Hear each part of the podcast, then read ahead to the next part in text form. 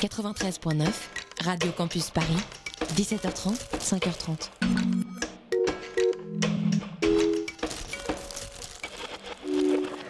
On est lundi. Au Moyen Âge, lundi marquait la fin de la trêve de Dieu, un système de suspension des activités de guerre, fait pour endiguer les violences constantes. Et le lundi, les violences reprenaient. 19h passées de 51 secondes sur Radio Campus. La matinale de 19h, le magazine de société de Radio Campus Paris. On y parle de sujets sérieux, de sujets moins sérieux, de ce qui se passe en Ile-de-France et de débats pas forcément consensuels tous les jours du lundi au jeudi sur le 93.9. On est mauvais. Je veux dire, nous autres, êtres humains, depuis le début de la grande horlogerie. Et je voudrais pouvoir dire que ce n'est pas que ça me surprenne et que c'est pas que ça me heurte, mais je n'en finis pas d'être blessé, d'être étonné encore de n'avoir pas vu venir la nouvelle façon dont on allait être misérable et tordu et mauvais. Ce serait comme une montre ancienne viciée d'un léger décalage que l'on connaît et pour lequel on serait encore surpris, luttant pour ne pas être déçu, à la fin du jour de noter deux heures et demie de retard. La semaine a été comme ce mauvais coucou suisse irrégulier. Tic tac ding. Lundi, j'apprenais par les réseaux sociaux que l'activiste africaine et noire, Vanessa Nakate, avait été coupée d'une photo de groupe avec Greta Thunberg, acte raciste selon elle, ou parce que le mur derrière elle était moche selon l'agence responsable, comme si on ne pouvait pas simplement dignement couvrir le boulot de sensibilisation que font des ados admirables, sans les rabaisser ou les humilier. Tic tac ding. Mardi, j'apprenais par une amie que le mouvement des colleuses, ce truc simple et beau et fort que j'avais été ravie d'interviewer ici, se déchirait après une sortie transphobe de Margaret Stern. C'est-à-dire qu'à un moment, on a arrêté de tranquillement dénoncer les féminicides pour se demander si, oui ou non, le nom d'une femme trans tuée par son conjoint avait ou droit ou non à son collage et on a commencé à s'insulter et se menacer entre universalistes et intersectionnels, alors que d'ici là, des meufs de tout acabit qui n'auraient de toute façon pas été d'accord entre elles meurent.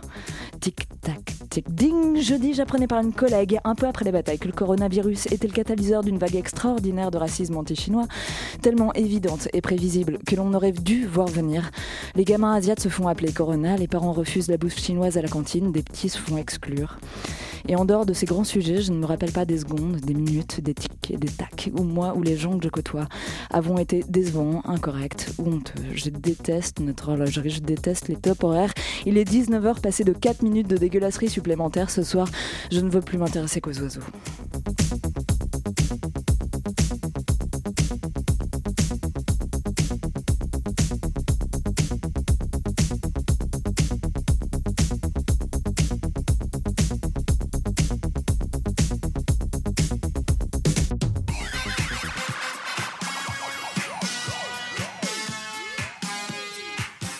Et au sommaire de ce soir, parce qu'on l'a longuement attendu, parce qu'on a fait de très beaux sommaires qu'on fait monter en puissance. Euh, mardi 28 janvier dernier été réalisée l'évacuation ou l'expulsion, c'est selon, des camps de migrants de la porte d'Aubervilliers. Pour aborder ce sujet et plus largement la question de l'accueil des migrants, nous recevons l'association Utopa 56, c'est notre sujet numéro 1. En seconde partie, Jules accueille Musique pour tous dans le Zoom et on profitera des chroniques louches de Clément et super louches d'Alexandra. À la dérive entre le petit-déj et la chartreuse, il est 19h00 3 sur Radio Campus Paris, c'est la matinale de 19h. Mandé, mandé, mandé, mandé, mandé, mandé, oh. M'a changé les temps passés, oh, tribulation nous ja connaît, fraternité nous tenons ça. Maintenant, m'a commandé pour la solidarité.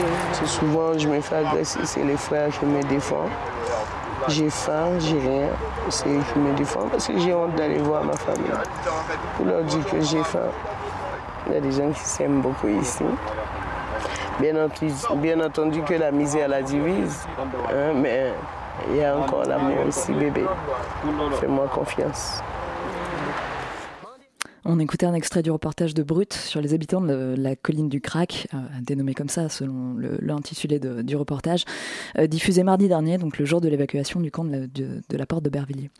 Le 6 novembre 2019, euh, Christophe Castaner, ministre de l'Intérieur, déclarait que tous les camps de migrants du nord-est de Paris devaient être évacués avant la fin de l'année.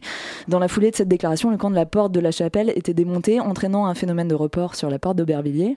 Mardi dernier, ce camp était à son tour évacué. Pour en parler avec nous ce soir, nous accueillons Florent Boyer, coordinateur d'Utopia 56, euh, une des associations extrêmement actives dans ces camps, et Victor Nommé, responsable du pôle humain, pôle homme, seul isolé dans cette même association. Victor et Florent, bonsoir. Bonsoir. Et pour mener cette interview avec moi ce soir, c'est Tom. Bonsoir Tom. Bonsoir.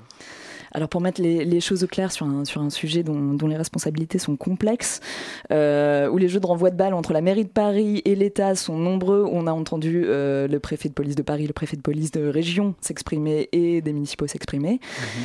Qui est légalement responsable de ces camps et qui a procédé à l'expulsion? Florent Boyer. Euh, il y a plusieurs personnes qui sont responsables légalement de ces campements, il y a plusieurs personnes qui participent aux évacuations, et là en l'occurrence au démantèlement de ces campements. Euh, du coup, il y, a la protection des droits humains, donc il y a l'État qui est, euh, avec la Convention de Genève, en gros, qui est responsable des gens dans ces campements. Euh, légalement, c'est très flou, mais la mairie est responsable des femmes aussi et de certaines femmes enceintes avec des enfants. mais en gros, justement, ce que je dis, les responsabilités sont très floues, donc ce qui permet le jeu de renvoi de balles. Et c'est pas uniquement entre la mairie et l'État, c'est aussi entre l'État qui va aller taper sur l'Europe, la mairie qui va taper sur l'État et les associations qui vont taper euh, sur la mairie. Enfin, tout le monde se tape dessus et euh, les, les responsables de cette situation, on a du mal, euh, enfin, médiatiquement, on a du mal à les faire comprendre. mais il y a des responsabilités à tous les étages. La mairie de Paris, c'est sur son secteur, donc évidemment, c'est pas elle qui a toutes les clés en main pour, pour être responsable en gros de la demande d'asile de ces gens-là de A à Z. En revanche, elle a les pouvoirs pour réquisitionner euh, les bâtiments euh, qui sont vides à Paris. À Paris, en l'occurrence, il y a plus de 100 000 logements vacants. Hmm. Donc elle a les moyens de réquisitionner ces logements et de faire en sorte que, en urgence, ces gens qui euh, demandent l'asile ne soient pas juste dehors en train de pour parler ouais pour parler crûment il y a des gens qui meurent dans ces campements il y a des gens hmm. qui perdent la tête dans ces campements et qui ont du mal à se réinsérer après dans la société quand bien même elles obtiennent l'asile et au-delà de ça, du coup, la mairie a, a, les clés de l'urgence en main et après, c'est vraiment du coup euh, l'OFI et le ministère de l'Intérieur. Donc l'OFI, c'est l'Office français de l'intégration euh, et l'immigration. Euh, je m'y perds.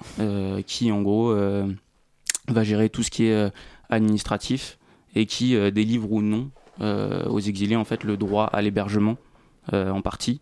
droit à l'hébergement qui est refusé pour des motifs assez assez flou, mais ça je laisserai Victor en parler un peu plus, mm. Euh, à énormément des personnes qui sont dans les campements. Et pour ce qui est de, l'évacuation elle-même, euh, c'était l'autre partie de la question. Là on parle mm-hmm. bien donc des préfets qui ont évacué. Donc euh, c'est une évacuation étatique. C'est une évacuation étatique, ouais. De toute façon, c'est bah, pour ça qu'il y a le préfet de police Didier Lallemand qui se déplace, qu'il y a le préfet de région aussi d'Île-de-France et de Paris qui se déplace. C'est une évacuation qui est demandée à la base par la mairie de Paris. C'est une évacuation qui est aussi demandée par les associations parce que euh, en l'état en fait euh, bah, c'est pas possible de vivre dans ces campements mmh.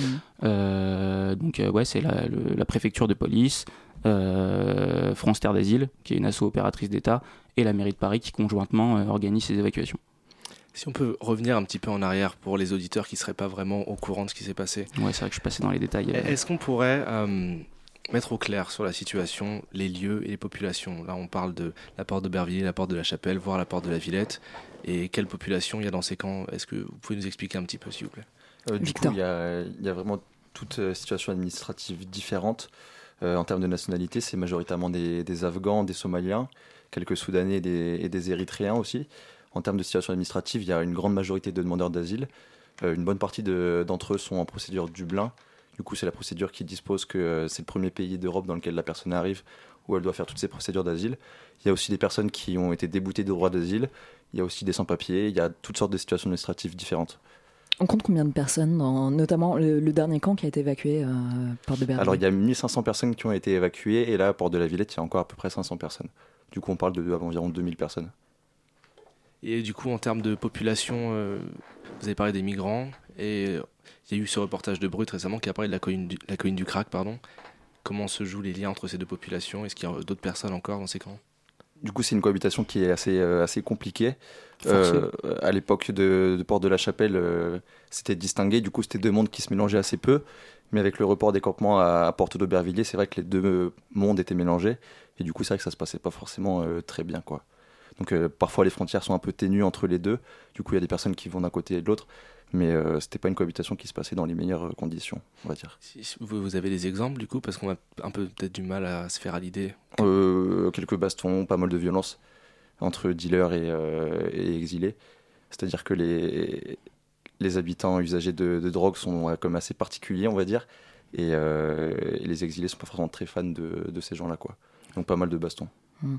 Quel est le rôle d'Utopia 56 dans, dans, à la fois quel soutien vous apportez aux personnes présentes dans ces camps et lors d'une évacuation euh, bah, du coup, fait la partie sur les hommes seuls. Victor Nommé, donc. Euh, du coup, nous, euh, Utopia 56, on apporte un soutien à la fois matériel aux populations sur les campements. Du coup, on fait des distributions de vêtements, de produits d'hygiène, tout ça. Et on fait aussi du suivi administratif sur les situations des exilés, donc sur les procédures d'asile, tout ça. Tous les matins, on organise des, des maraudes d'information et d'orientation. Du coup, on rencontre les exilés à la rue et on les oriente vers les bonnes structures, vers les assauts de permanence juridique, tout ça, mmh. pour justement qu'ils puissent avoir l'accès aux droits qu'ils ont beaucoup de mal euh, à avoir. Quoi. Donc euh, la vie sur les campements, ça, prive de pas mal de choses, et ça prive notamment de l'accès aux droits, et c'est des procédures qui sont assez compliquées et, lentes et longues. Et euh, c'est vrai que c'est très difficile de, de s'y retrouver, et quand on habite sur les campements, c'est d'autant plus difficile. quoi. En fait, enfin, pour, euh, pour rentrer un peu plus dans les détails par rapport à ce qu'il dit, nous, le rôle qu'on assure, en fait, c'est le rôle que devrait assurer l'État s'il y avait une réelle politique d'accueil. C'est-à-dire qu'on que on vient, c'est majoritairement des, des, bénévoles ou alors c'est des contrats précaires euh, type euh, service civique ou des stagiaires qui vont sur les campements et qui, en gros, font de l'information par rapport à tout ce qui existe en termes de dispositifs d'accueil. Donc, que ça soit mis en place par des associations, que ça soit mis en place par la mairie ou quelquefois par l'État ou autre. le souci, c'est que toutes ces choses qui sont mises en place par les décideurs politiques, en gros, enfin ceux qui gèrent, il euh, bah, y a personne qui vient l'expliquer directement aux personnes concernées. Du hmm. coup, nous, on fait ce travail de terrain, en gros, d'orientation. Donc, tout un travail de médiation sur ce qui existe et qui est déjà proposé par l'État, d'une part. Mhm. Ouais, bah, enfin, on oriente euh, essentiellement. Après, voilà, ça serait euh, ça serait assez hypocrite de dire qu'on oriente majoritairement vers des dispositifs d'État parce qu'ils sont, et même mm. ceux de la mairie, ils sont très souvent extrêmement sous-dimensionnés. Mm. On va orienter majoritairement vers d'autres associations, mais qui sont plus en support, qui vont avoir par exemple des permanents juridiques ou autres, mais qui se déplacent pas sur le terrain. Et du coup, euh, bah, on vient informer les gens en fait de, de, ce à quoi ils peuvent prétendre et euh, vers qui ils peuvent s'orienter pour, euh, pour que ça se passe au mieux, quoi, et qu'ils comprennent un peu ce qui se passe pour eux en France, comment on demande l'asile.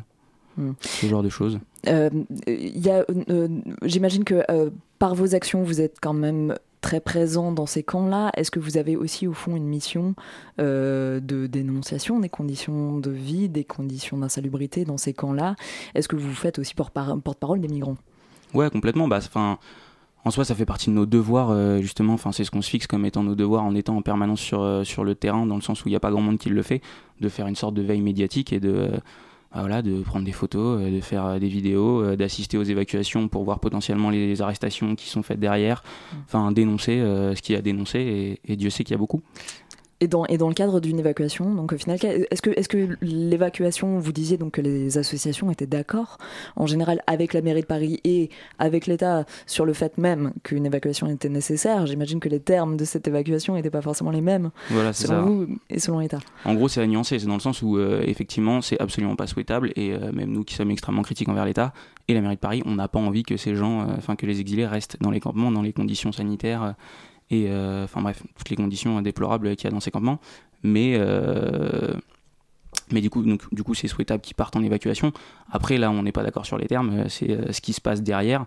Et là, il y a une totale opacité de la part de la préfecture et même de la mairie sur qu'est-ce qu'il advient des personnes. alors, à force, on commence à comprendre quels sont les blocages administratifs et on pourra revenir dessus. Mais, mais du coup, il y a énormément de remises à la rue on donne pas euh, aux, associations les différentes associations les, les informations sur euh, où vont être placés les gens, pour combien de mmh. temps, s'il y a des transferts qui sont faits en province, euh, s'ils doivent quitter l'île de France alors qu'ils ont des attaches aussi ici. Enfin, en gros, on donne pas d'infos aux informations et surtout, on donne pas d'infos aux premiers concernés. Et ça, on, on parle donc de, migrants qui montent dans les cars pour être évacués le jour de l'évacuation sans savoir où est-ce qu'ils vont être emmenés sans savoir. Les seules informations qu'ils reçoivent, euh, du coup, bah, Victor euh, pourrait en parler, c'est euh, qu'en gros, nous, les veilles, les veilles et les avant-veilles et les avant-avant-veilles d'évacuation, on va sur les campements et on fait des maraudes pré-évacuation où en gros on va leur expliquer ce qu'ils risquent en cas d'arrestation s'ils montent pas dans les bus, ce qui va se passer pour eux dans les gymnases ou dans les centres où ils vont être envoyés. Mais en fait, on fait un peu des généralités, on n'est jamais réellement sûr parce que ça se base sur les expériences passées qu'on a et le suivi qu'on a fait des gens. Mais, euh, mais c'est pas à nous d'emplir ce rôle et on n'a pas à 100% la bonne info. Quoi. Du coup, si on revient à cette évacuation qui a eu lieu le 28 janvier, pouvez-nous dire comment ça s'est passé de votre point de vue Parce qu'on a le, communiqué officiel de la préfecture de police qui dit que ça s'est passé dans le calme, etc. Donc... Pour le coup, euh, j'aurais du mal à contredire la préfecture de police. Ça s'est, ça passé dans le calme. Euh, en soi, ça a été comme euh, pour nous les évacuations qu'on vit très régulièrement, mais en plus long parce qu'il y avait beaucoup plus de gens évacués et qu'il fallait démanteler tous les camps derrière donc il restait personne dans les campements. Voilà, ça s'est passé dans le calme. Après, Après, c'est parce que justement, les exilés sont, d'une patience absolument énorme. ils ont aucune information, ils ont rien, et voilà, ils acceptent d'être. J'aime pas trop ce terme, mais en gros, c'est assez docile et monter dans les bus sans trop rien dire, sans s'engueuler et voilà ils acceptent d'aller d'aller dans les gymnases et tout sans info parce que parce que de toute façon il y a que ça quoi. Sinon ça y reste dehors d'expérience, justement, qu'est-ce qu'on leur, qu'est-ce qu'on leur propose? C'est quoi la suite après le gymnase? Alors d'expérience, euh, ils sont pendant quelques semaines ou quelques jours euh, dans le gymnase, et c'est à ce moment-là qu'on va étudier leur situation administrative. En fait, il y a les, conditions matérielles d'accueil, c'est les CMA, en fait, c'est les droits sociaux des demandeurs d'asile, et en fait, euh, seuls ceux qui ont les CMA, qui les ont pas perdus, peuvent rester en hébergement, et on va trouver ensuite pour eux une solution. Le gros problème, c'est qu'il y a une bonne majorité des exilés qui a perdu le bénéfice des conditions matérielles d'accueil, et du coup, on part sur une remise à la rue euh, quasiment systématique pour ceux qui n'ont pas les conditions matérielles d'accueil. Les migrants, justement, dont on parle, est-ce qu'il y a un profil type, pas en termes de nationalité, mais en termes de, euh, de volonté Est-ce qu'ils sont en train de vouloir rester en France? Est-ce qu'ils sont en transit vers d'autres pays? Finalement, il y en a assez peu qui sont en transit vers d'autres pays, parce que ceux qui sont en transit vers d'autres pays partent plutôt en direction de Calais. Donc ceux qui sont à Paris sont vraiment là pour, euh, pour la durée. C'est d'ailleurs pour ça qu'ils posent une, euh, une, demande d'asile. Ceux qui ceux qui veulent pas rester sur la durée ne déposent pas de demande d'asile. Donc la majorité des exilés qui sont sur les campements euh, ont vocation à rester longtemps. Il y en a certains d'entre eux qui étaient sur les campements depuis un an, deux ans, depuis vraiment super longtemps. Quoi. Donc en fait, vous nous parlez de personnes qui sont dans l'optique de rester sur le territoire, pour lesquelles euh, aucune solution n'est apportée après euh, le gymnase, après le, après le logement temporaire. Donc on est dans un phénomène de déplacement des camps de réfugiés qui est permanent. Oui, exactement.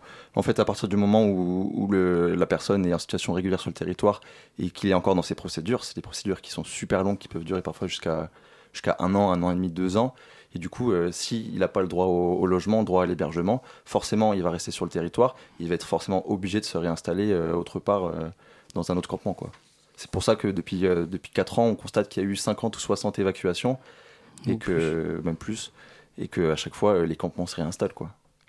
Des évacuations donc, qui ne mènent pas très loin dans le temps et dans les solutions. Victor Nommé et Florent Boyer, on se retrouve après une petite pause musicale pour continuer à parler de tout ça.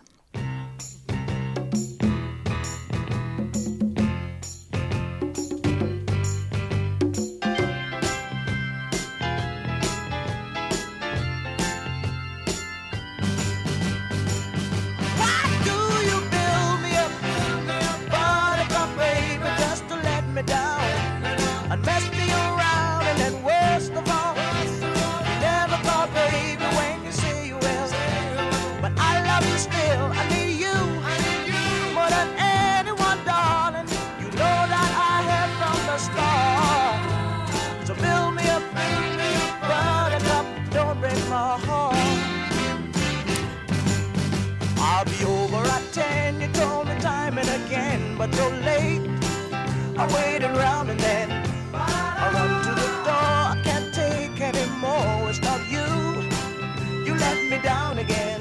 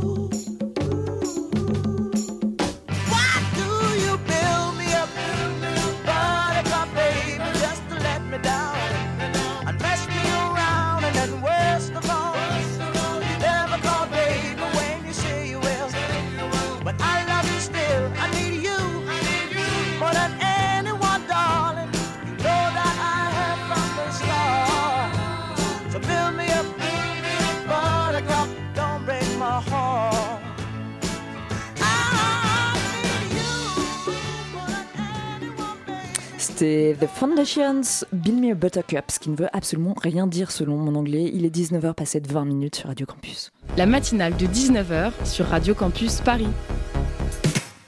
Et on est de retour sur le plateau de la matinale de 19h en présence de Victor Nommé et Florent Boyer de l'association Utopia 56. Tom. Les camps se vident, se font évacuer, expulser. On passe de la porte de la Chapelle à la porte d'Aubervilliers, de la porte d'Aubervilliers à la porte de la Chapelle. On arrive à la Villette. Il y a un espèce de. On a l'impression qu'on fait, face à une impossibilité de résolution de ce problème. Et vous parlez dans un communiqué d'Utopia 56 d'un cycle sans fin euh, de ce campement évacuation qui est en cours depuis plus de 4 ans. Est-ce que vous pouvez nous expliquer ce que vous voulez dire par là? Florent Bah en gros du coup, euh, enfin c'est ce c'est ce qu'on disait juste avant, mais on va rentrer du coup un peu plus dans les détails.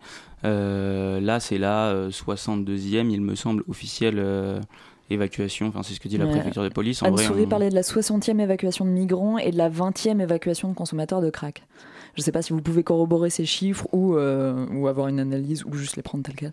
alors sur les consommateurs de crack, j'en ai absolument aucune idée, mais euh, sur, euh, sur les migrants, c'est, enfin, sur les exilés, c'est super compliqué à, comprendre dans le sens où il y a différents termes, des fois il y a des mises à l'abri, des fois il y a des démantèlements, enfin c'est compliqué à suivre. Ce qui est sûr, c'est que il y en a beaucoup trop et il y a beaucoup trop de réinstallation aussi derrière, ce qui prouve qu'en fait, bah, le, depuis 2015, ce cycle il est absolument infernal et il n'y a pas d'efficacité dans la politique étatique en termes de mise à l'abri des gens. Euh, donc oui, il y a un cycle euh, évacuation remise à la rue parce qu'en fait l'État se fait bloquer par ses propres euh, blocages administratifs. Et en gros, c'est ce que Victor disait tout à l'heure, c'est que les gens n'ont pas le droit à l'hébergement. Donc pour la plupart, on va amener des bus dans un campement, on va dire aux gens et on va déclarer à la presse, voilà, ça va être logement inconditionnel pour tous ceux qui le veulent. Euh, ils vont passer euh, une semaine, deux semaines tranquilles dans le gymnase et encore, c'est pas sûr. Mm. Et là, il y a des équipes qui, de, du coup, de l'OFI, l'Office français de l'intégration et de l'immigration, qui vont débarquer, qui vont examiner leur situation et ils vont se rendre compte qu'ils n'ont pas le droit au logement. Et quels sont-ils ces blocages administratifs dont que vous venez de mentionner? Donc euh, les blocages administratifs, c'est les conditions matérielles d'accueil. En fait, tout demandeur d'asile qui pose une demande dispose des conditions matérielles d'accueil. Ce sont les droits sociaux des demandeurs d'asile. Donc c'est un ensemble d'une part de l'ADA, donc c'est l'allocation financière, et d'autre part, il y a aussi le droit à l'hébergement. Donc toute personne, quand elle arrive sur le territoire et qu'elle pose une demande d'asile, a le droit à ses droits sociaux, les conditions matérielles d'accueil. Le gros problème, c'est que certains d'entre eux euh, perdent le bénéfice de ces conditions matérielles d'accueil. C'est un, un ensemble qui est soudé, donc si on perd le droit à l'hébergement, on perd aussi le droit à l'allocation financière. Et en fait, pour des raisons floues et arbitraires, euh, je ne vais pas rentrer dans les détails, mais en fait, de nombreuses personnes perdent le droit euh, à ces conditions matérielles d'accueil et du coup se retrouvent sans argent et sans hébergement et euh, n'ont aucun choix à part se réinstaller dans les campements en fait. Donc le blocage administratif le plus important, c'est la question des conditions matérielles d'accueil qu'on suspend aux demandeurs d'asile pour des raisons arbitraires, floues, et ce qui fait qu'on ne règle pas les problèmes de fond. Donc forcément, l'État se retrouve piégé par ses propres règles et la réinstallation des campements est causée d'une part par le, problème des, conditions matérielles d'accueil et aussi la procédure de Dublin, euh, qui est une mm. procédure qui, qui est aussi grandement responsable de la reformation des campements. Procédure donc qui, euh, enjoint, qui, qui renvoie euh, la prise en charge du migrant vers le pays où il a été interpellé la première fois sur le sol européen, c'est bien ça? Voilà, c'est ça. Exactement. Et du coup, en gros, la procédure Dublin, on l'incrimine aussi comme étant euh, responsable des campements, dans le sens où, euh, bah, en gros, elle amène la peur chez la personne d'une déportation vers son pays d'origine, sachant qu'il y a des pays en Europe qui sont encore moins respectueux que nous euh, du droit d'asile et qui, du coup, bah, vont renvoyer directement la personne dans son pays parce qu'ils n'ont pas envie d'étudier sa demande d'asile. Et du coup, bah, typiquement, on va avoir un Afghan qui a parcouru pas mal de trajets, qui est arrivé en France, et, et sauf qu'avant, il est passé en Autriche, et bah, si on le renvoie en Autriche, l'Autriche, elle va le elle va le renvoyer directement chez lui et du coup bah, ça les force à se mettre dans l'illégalité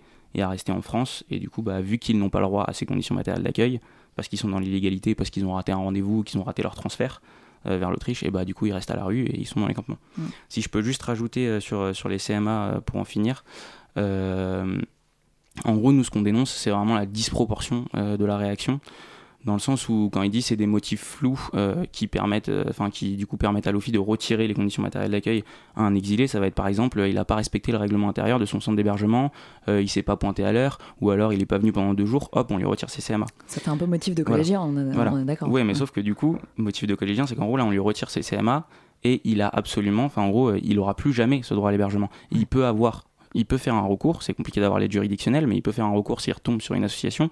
L'association va l'aider, il va gagner son recours, et là, le tribunal administratif, les décisions, l'OFIN les applique quasiment jamais. Mais du coup, euh, on est face à une personne qui va avoir commis une connerie, et encore, euh, des fois c'est pas établi que c'est une connerie, et qui du coup va plus jamais avoir accès à l'hébergement. Si on fait un rapport par exemple avec l'école, c'est comme si moi j'avais fait une connerie au lycée, Hmm. euh, qui méritait le fait que je sois exclu de mon lycée, mais je suis exclu de mon lycée, mais derrière en fait j'ai plus le droit de m'inscrire dans aucun lycée, c'est-à-dire que je suis déscolarisé à vie.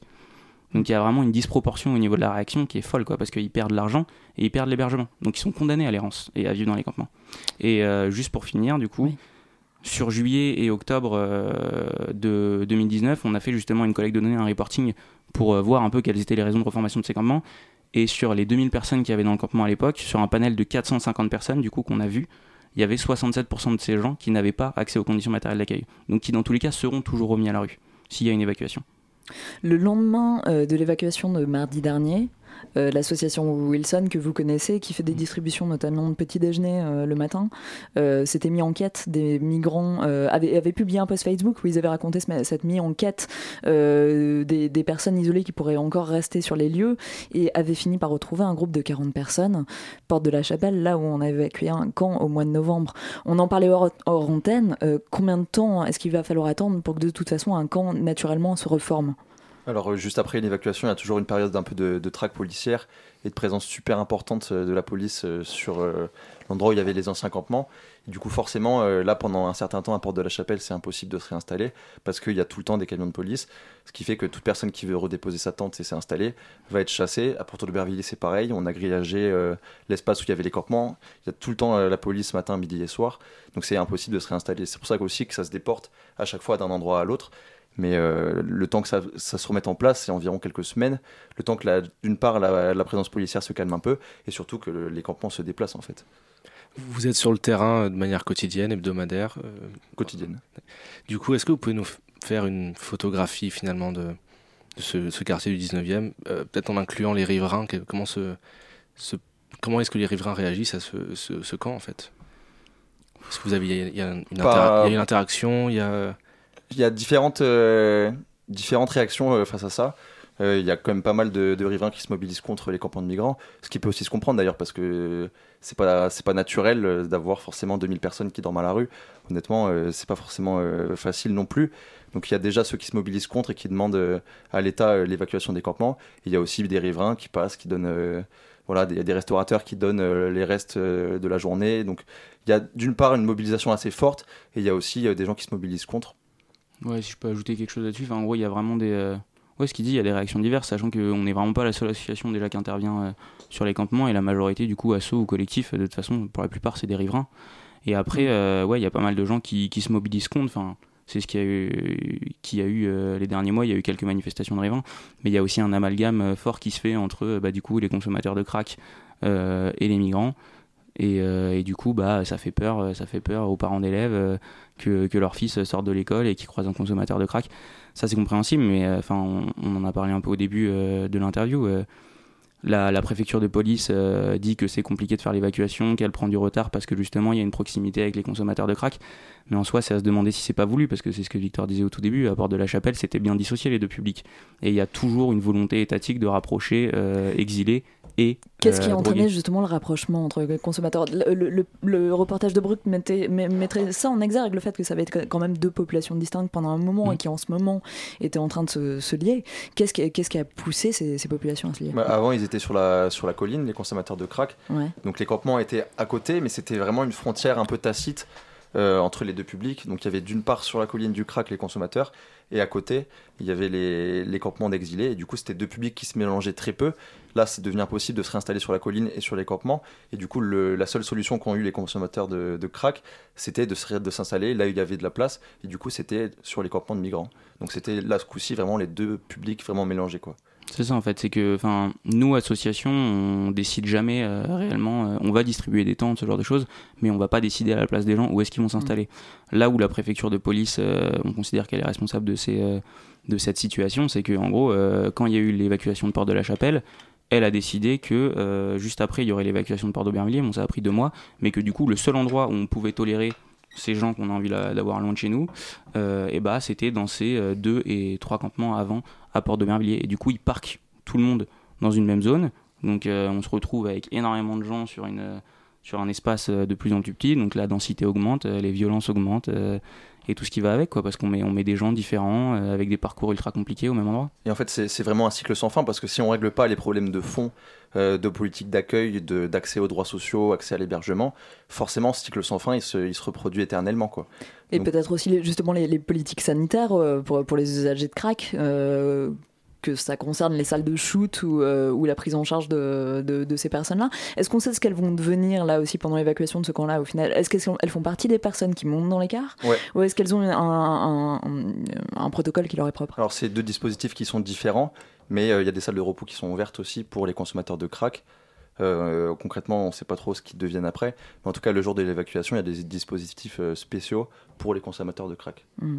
Alors ça, justement, ça c'est en théorie. En pratique, euh, normalement, c'est tout le temps comme ça, mais en pratique, sur la dernière évacuation, euh, on va dire qu'ils ont. Enfin, c'est là aussi où on voit le mépris un peu euh, des, des, exilés et en même temps des consommateurs de crack, c'est qu'il n'y a eu absolument aucune dissociation des deux publics. Tout le monde est monté dans l'écart en même temps, au même endroit, et le tri se fait derrière. Mais du coup, enfin, dans les bus, ça fait des gens qui ont des comportements, enfin, qui savent pas ce qu'ils font là, en fait, qui peuvent être encore sous crack typiquement et avoir des réactions complètement disproportionnées. Enfin, bref, c'est c'est-à-dire qu'on a mis dans les mêmes véhicules des, gens qui étaient, euh, qui en gros, étaient au courant qu'ils allaient se faire évacuer de bon matin et conscients, et, euh, et, des personnes euh, hmm. toxicomanes. Ouais, ils, les ont fait sortir du campement en question, là où il y a le reportage de Brut. en gros, ils faisaient sortir par groupe de 10 toutes les 5 minutes, entourés par toute une escouade de policiers, histoire d'être sûr qu'il n'y ait pas de problème. Hmm.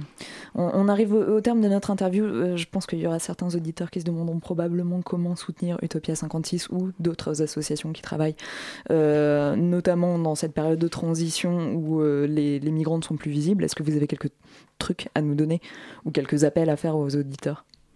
Euh, bah nous, on a toujours besoin de bénévoles. À la base, euh, Utopia, c'est quand même une mobilisation citoyenne qui est née à Calais. du coup, vous pouvez venir sur notre site, vous pouvez regarder sur notre Instagram. C'est peut-être là où on est le plus actif, Utopia 56 Paris. On relaie nos besoins bénévoles. comme disait Victor, de toute façon, on est quotidiennement sur, le, sur le terrain. L'asso, elle tourne quasiment 24 heures sur 24, 7 jours sur 7. Euh, avec des missions le jour et la nuit. Et après, euh, si les missions de, de terrain, euh, nous on fait plus voilà, de, de l'aide sociale, de la distribution. Mais si vous avez envie de, je sais pas moi, si vous êtes plus dans le médical, il y a Médecins du Monde, Médecins sans frontières qui sont présents. Nous, on est une asso assez généraliste, on intervient sur tous les publics. On en avait essentiellement parlé d'hommes seuls, mais on fait aussi les mineurs et les familles. Il y a des assos qui sont spécialement dédiés aux mineurs. Hmm. Il y, a, y, a, un peu de, de, tout sur Paris. Enfin, il suffit de faire une recherche sur Internet. Victor Nomé, sur ce sujet tout est dit. Mobilisez-vous. Ouais, c'est ça. Victor Nomet, euh, Florent Boyer, merci beaucoup euh, pour, votre éclairage. On se retrouve quant à nous après une petite pause musicale encore.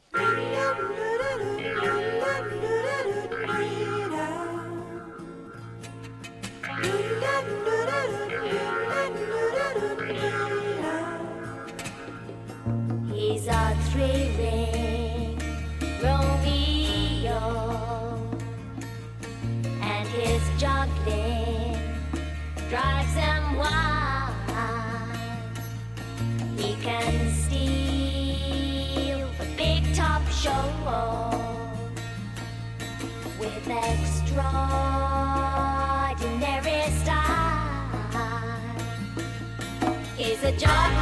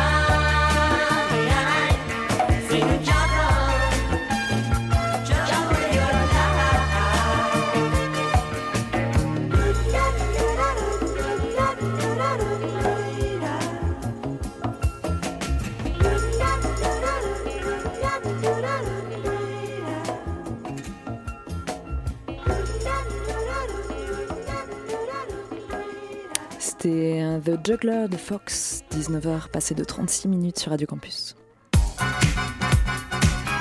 La matinale de 19h. Du lundi au jeudi sur Radio Campus Paris.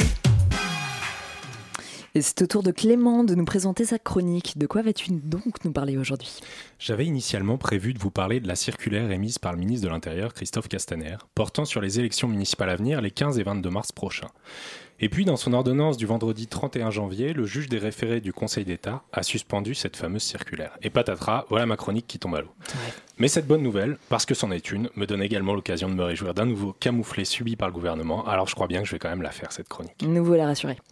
Pas trop vite, car si le Conseil d'État a mis le holà au dessin du ministre, il n'en reste pas moins que le tripatouillage auquel il s'employait pouvait légitimement susciter des craintes.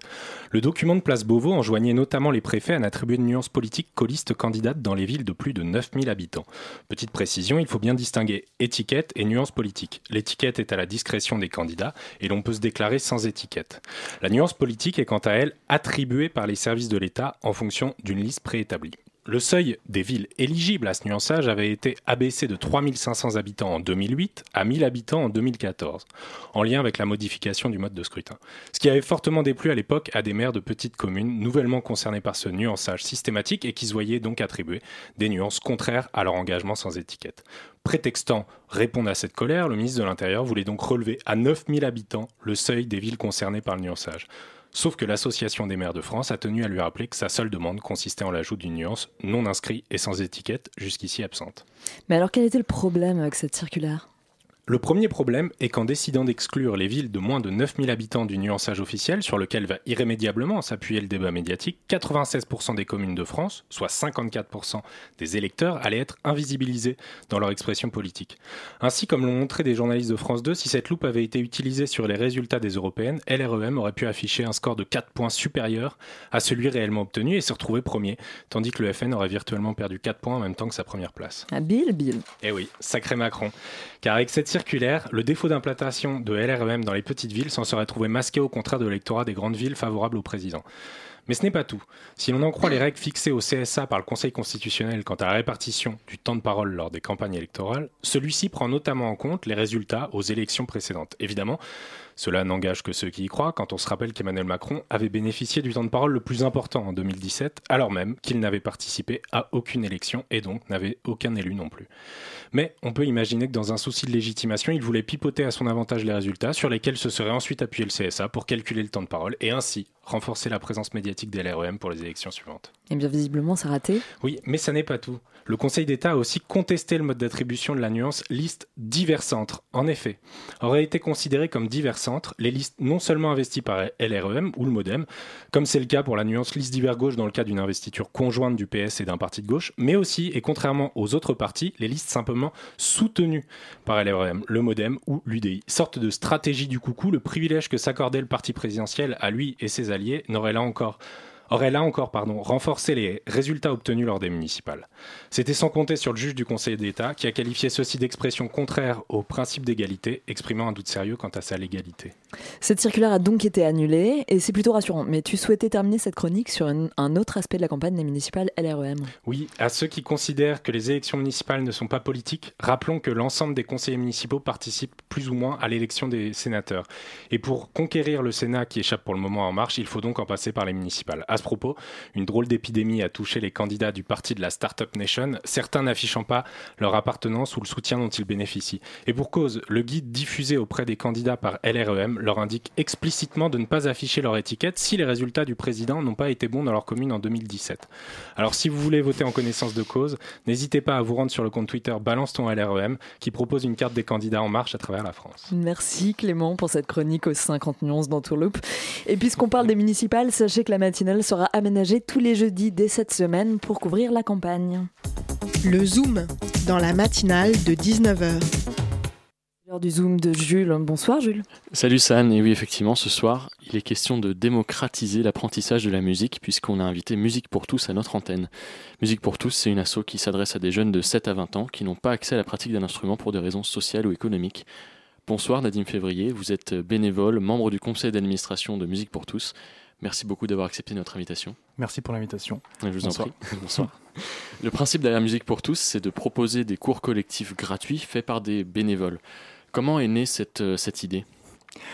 Vous avez très bien résumé euh, le pourquoi de, Musique pour tous, enfin le comment plutôt. Le pourquoi, c'est que c'était trois lycéens qui étaient du coup à ici qui ont créé cette, euh, cette association à ici Limouino.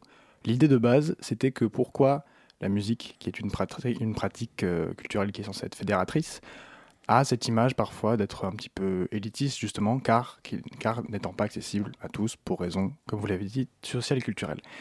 L'idée est venue donc de voilà, de créer une association qui n'a pas de structure propre, mais qui envoie des animateurs euh, pour voilà, faire des ateliers, apprendre et surtout transmettre, c'est comme ça qu'on le formule, transmettre une passion de la musique euh, pour des enfants qui généralement n'y ont pas accès.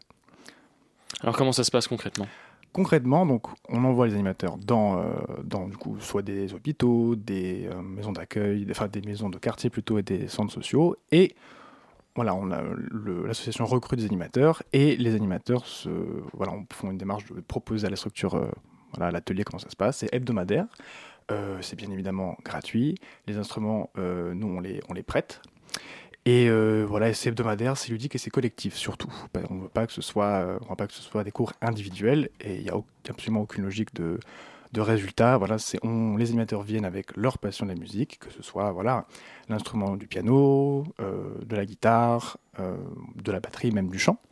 Et on transmet la passion euh, du coup par ces, activités hebdomadaires. Voilà. Vous étiez prof de piano, c'est comme ça que vous êtes entré à, Musique pour tous? Tout à fait. Moi je suis rentré du coup en janvier 2017. Euh, un petit peu un, vieux de la vieille. Et j'ai rejoint du coup un atelier au centre de solidarité Roquette, qui est juste qui est du coup euh, pas loin de Bastille. Et euh, j'ai rejoint un atelier, nous étions euh, trois. et l'année qui a suivi, du coup, l'année scolaire 2017-2018, j'ai tenu un atelier du coup où j'étais seul avec quatre élèves. Et l'année suivante, j'en ai tenu un atelier où j'étais six. Où ils étaient six. Et c'est 45 minutes par semaine, en tout cas ce que j'ai fait. Mais c'est très intense, mais c'est beaucoup, beaucoup de, de, bonheur de voir les enfants sourire à la fin des cours, quand du coup ils ont réussi à jouer ce qu'il voulait jouer. C'est une façon différente d'apprendre qu'un cours, euh, qu'un cours plus traditionnel, un cours payant de conservatoire? C'est très différent, je, je, peux en attester puisque j'ai pris du coup des cours de piano pendant six ans. Euh, bah, c'est très différent pour plusieurs raisons. La première, c'est que traditionnellement, on est seul et qu'il y a plutôt une logique de, de résultat. C'est-à-dire que moi, quand j'étais du coup dans euh, au conservatoire, il y avait voilà, parfois des auditions et un petit peu une sanction de la professeure si je n'ai pas assez travaillé. Là, on n'est pas du tout dans cette logique-là. On est dans une logique de euh, qu'est-ce que tu aimerais jouer? Ah, tu veux, tu veux composer un petit peu, tu veux euh, voir ce que ça donne quand tu tapotes les touches sur le clavier. mais vas-y, mais vas-y, lance-toi. On n'est pas du tout sur une logique de résultat, c'est quelque chose de ludique qu'on veut faire, et collectif surtout. Il faut avoir fait le conservatoire pour être professeur chez Musique pour tous? Non. Très honnêtement, non. Moi, je l'ai, moi, je l'ai fait, mais ce n'est pas du tout, euh, pas du tout le, Quels sont modèle. Vos critères de recrutement? Le, critère de recrutement, c'est essentiellement euh, la passion d'une musique. C'est-à-dire que si on pratique un instrument au quotidien, je pense par exemple voilà, au, au piano, enfin, c'est-à-dire que c'est assez facile aujourd'hui d'apprendre un instrument sans forcément passer par le conservatoire. Donc on n'attend pas que nos animateurs soient professionnels, mais qu'ils soient passionnés et surtout qu'ils aient envie de transmettre quelque chose. On n'est pas du tout, voilà, ce n'est pas parce que euh, quelqu'un euh, sort du conservatoire qu'il sera forcément meilleur euh, pédagogue surtout.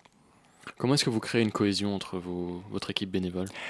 Alors, on a une euh, vie associative euh, interne, je dirais, assez, assez dynamique.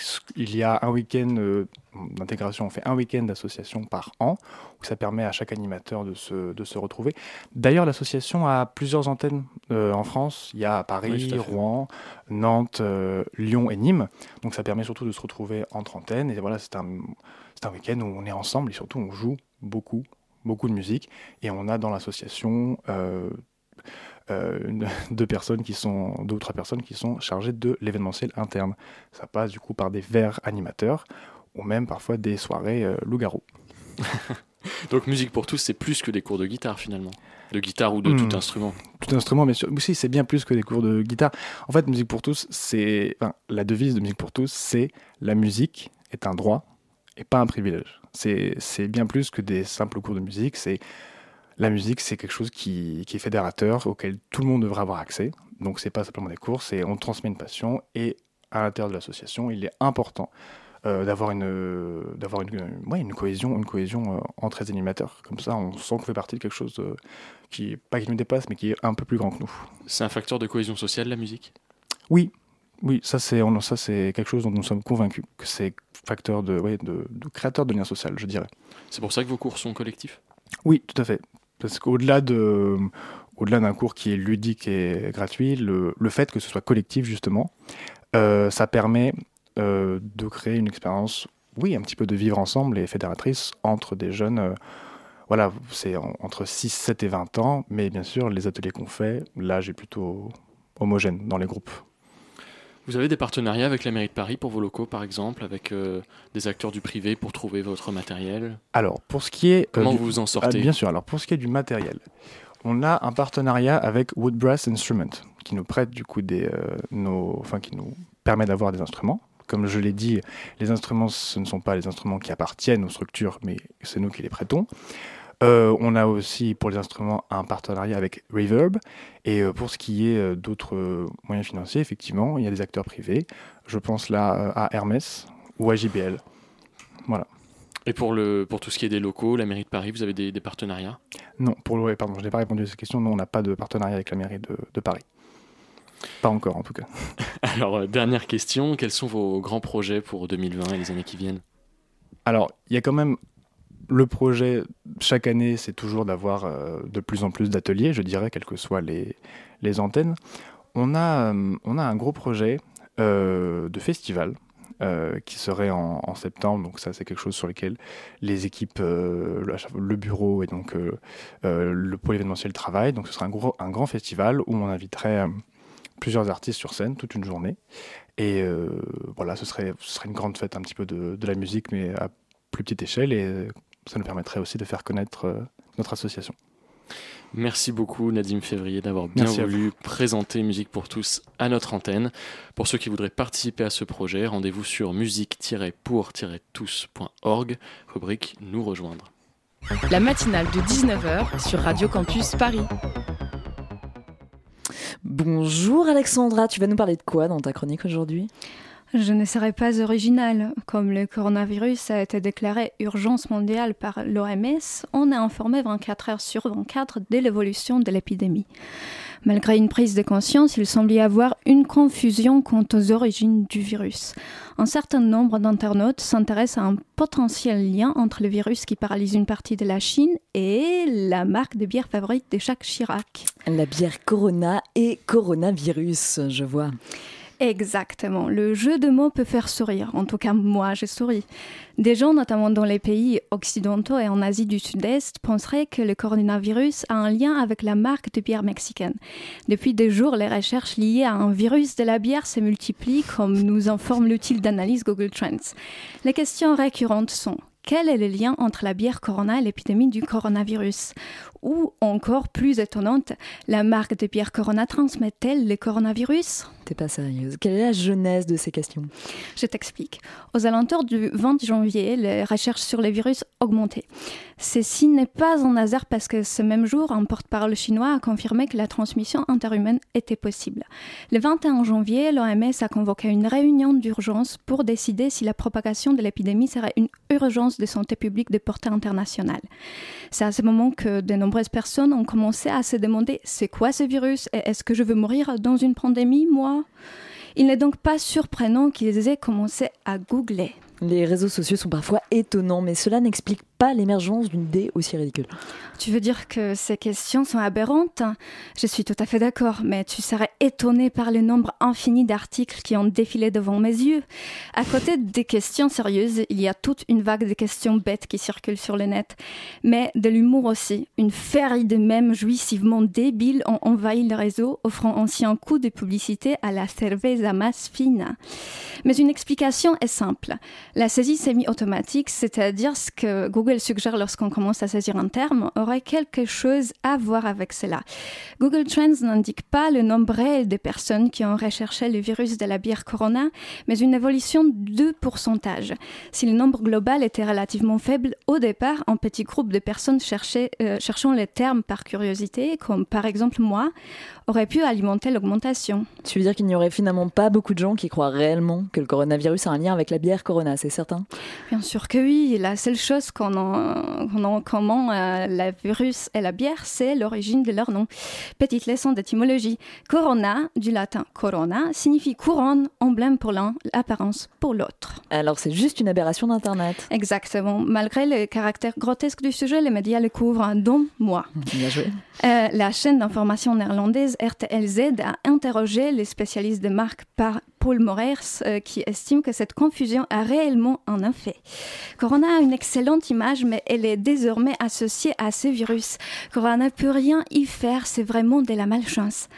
Allons au bout de la démarche. RTLZ a approché le groupe Corona et lui a demandé si l'apparition du virus a eu un impact sur les ventes. Nous ne pouvons pas encore cartographier les conséquences, a répondu un porte-parole. Donc, que les fans de la Corona se rassurent, il n'existe aucun lien établi entre la bière et le coronavirus.